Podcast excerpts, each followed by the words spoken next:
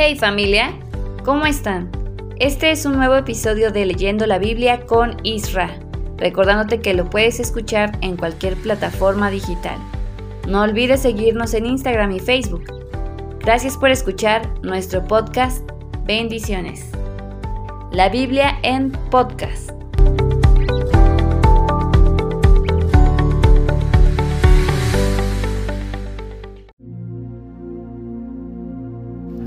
Hey, hola, ¿qué tal? ¿Cómo estás? Muy buenos días, muy buenas tardes, muy buenas noches.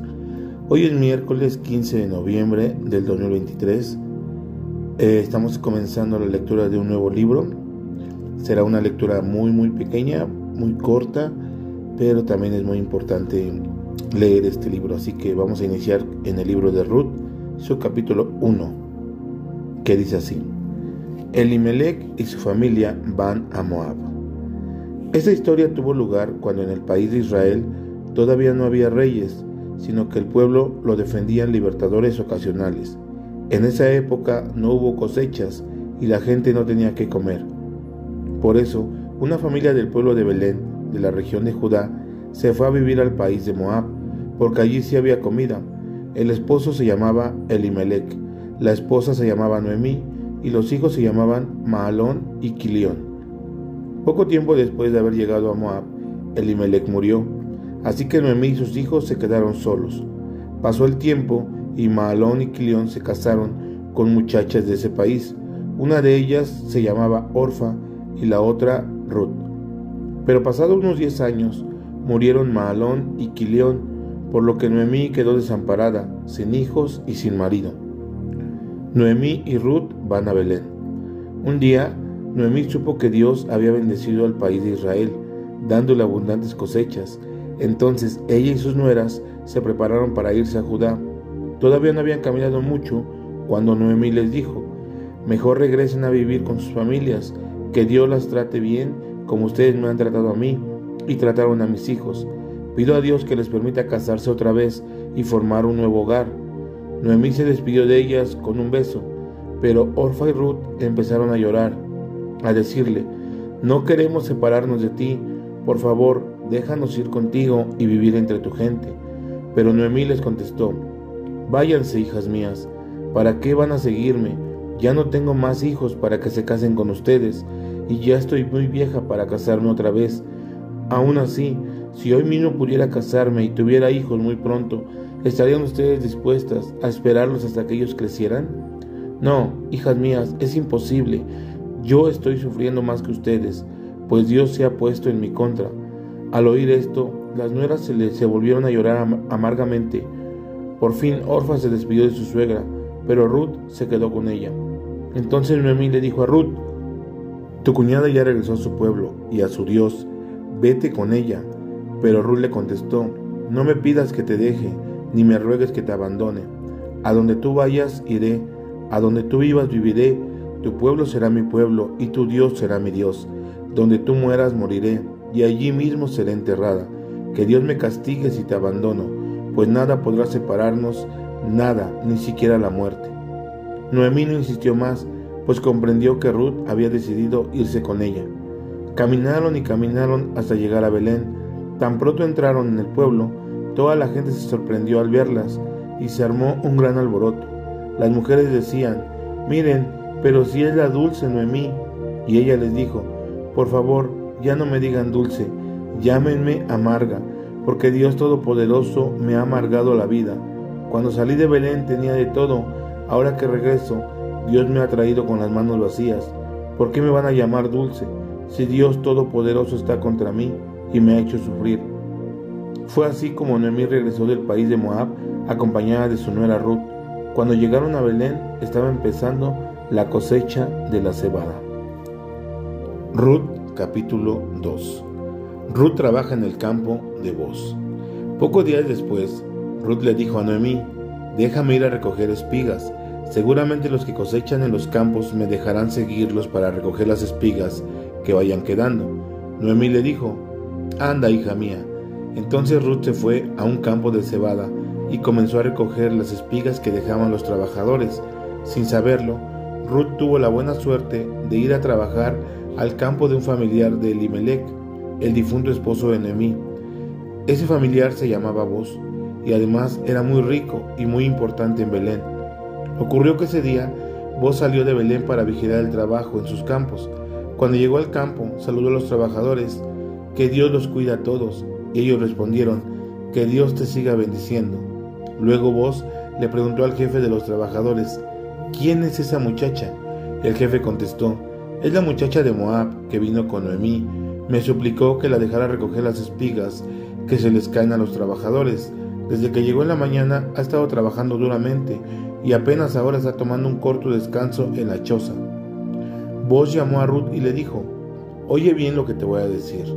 No vayas a recoger espigas en otros campos. Quédate aquí y acompaña a mis trabajadoras. Mira bien por dónde van y síguelas. Les he ordenado a mis trabajadores que no te molesten. Cuando tengas sed, ve y toma agua de las jarras que ellos han llenado. Entonces Ruth, en señal de humildad, se inclinó hasta tocar el suelo con la frente y le preguntó a vos, ¿por qué es usted tan amable conmigo? ¿Qué se preocupa tanto por mí si soy una simple extranjera? Vos le contestó, ya me han contado todo lo que has hecho por tu suegra después de que murió tu esposo. Sé que dejaste a tu familia y tu país para venir a vivir con nosotros, que somos gente totalmente desconocida para ti. Que Dios te premie por todo lo que has hecho, que el Dios de Israel, en quien ahora buscas protección, te haga mucho bien entonces Ruth le dijo a vos, Muchas gracias, Señor. Usted es muy bueno conmigo y me ha hecho sentir, aunque ni siquiera soy como una de sus criadas. A la hora de comer, vos invitó a Ruth y le dijo, Ven, acércate, aquí hay pan, salsa y granos tostados. Ruth fue y se sentó a comer junto con todos los demás trabajadores. Comió hasta quedar satisfecha y hasta le sobró comida para llevarla a su suegra. Cuando Ruth regresó a recoger espigas, Vos ordenó a los trabajadores, dejen que Ruth también recoja espigas donde están los manojos de cebada. Además, dejen caer espigas de sus propios manojos, para que ella las pueda recoger y no la molesten. Ruth estuvo recogiendo espigas hasta que empezó a oscurecer. Cuando separó el grano de las espigas, se dio cuenta de que había recogido más de 20 kilos de cebada. Tomó la cebada y regresó a Belén para mostrarle a su suegra todo lo que había recogido ese día. También le dio a Noemí la comida que le había quedado. Noemí entonces preguntó, ¿Dónde estuviste trabajando hoy? ¿Cómo es que pudiste recoger tanta cebada? Que Dios bendiga mucho a quien te ha ayudado. Ruth le contó a su suegra que había estado trabajando en el campo de un señor llamado Vos. Por eso Noemí le dijo, que Dios lo bendiga. Qué bueno es ese hombre con nosotras y con nuestros familiares muertos.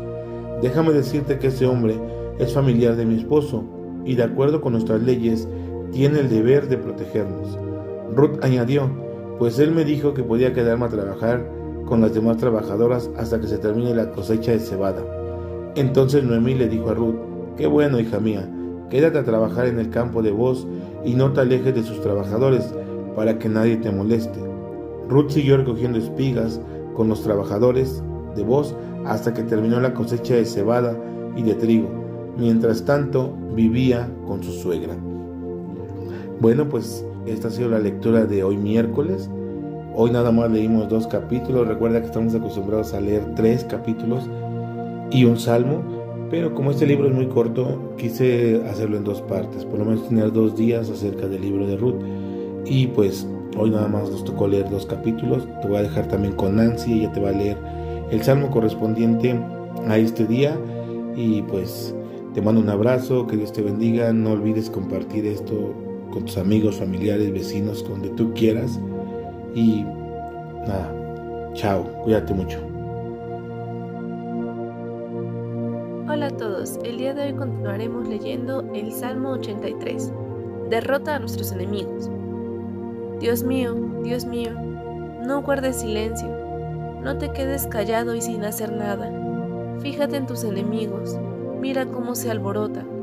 Fíjate en los que no te quieren, mira cómo te desafían. Hacen planes contra tu pueblo amado, con intenciones de hacerle daño, y hasta se atreven a decir, vamos a destruirlos por completo. Jamás volverá a mencionarse el nombre de Israel. Se han juntado Edom, Moab, Asiria y las tribus del desierto. A ellos se han unido los ejércitos de Gebal, Amón, Amalek, Tiro y Filistea. Acaba con ellos como acabaste con Madián. Acaba con ellos como acabaste con Cisara y Javín, a orillas del río Quizón. Ellos fueron derrotados en Endor y quedaron tendidos en el suelo, tirados como el estiércol. Acaba con su gente de importancia como acabaste con Oreb y con Seb. Acaba con todos sus jefes como acabaste con Salmuná y Seba, que pensaban adueñarse de nuestras valiosas tierras. Dios mío, haz que el viento se los lleve como se lleva a la paja. Persíguelos con tus tormentas, espántalos con tus tempestades. Sé como las llamas de fuego que acaban con cerros y bosques. Dios mío, llénalos de vergüenza para que te reconozcan como Dios. Derrótalos para siempre, derrótalos y acaba con ellos. Así conocerán tu poder y sabrán que solo tú gobiernas sobre toda la tierra. Este fue el salmo del día de hoy. No te olvides de acompañarnos mañana para escuchar un nuevo salmo y más de la palabra del Señor. No te olvides también de seguirnos en redes sociales. Gracias por escuchar nuestro podcast. Bendiciones. La Biblia en podcast.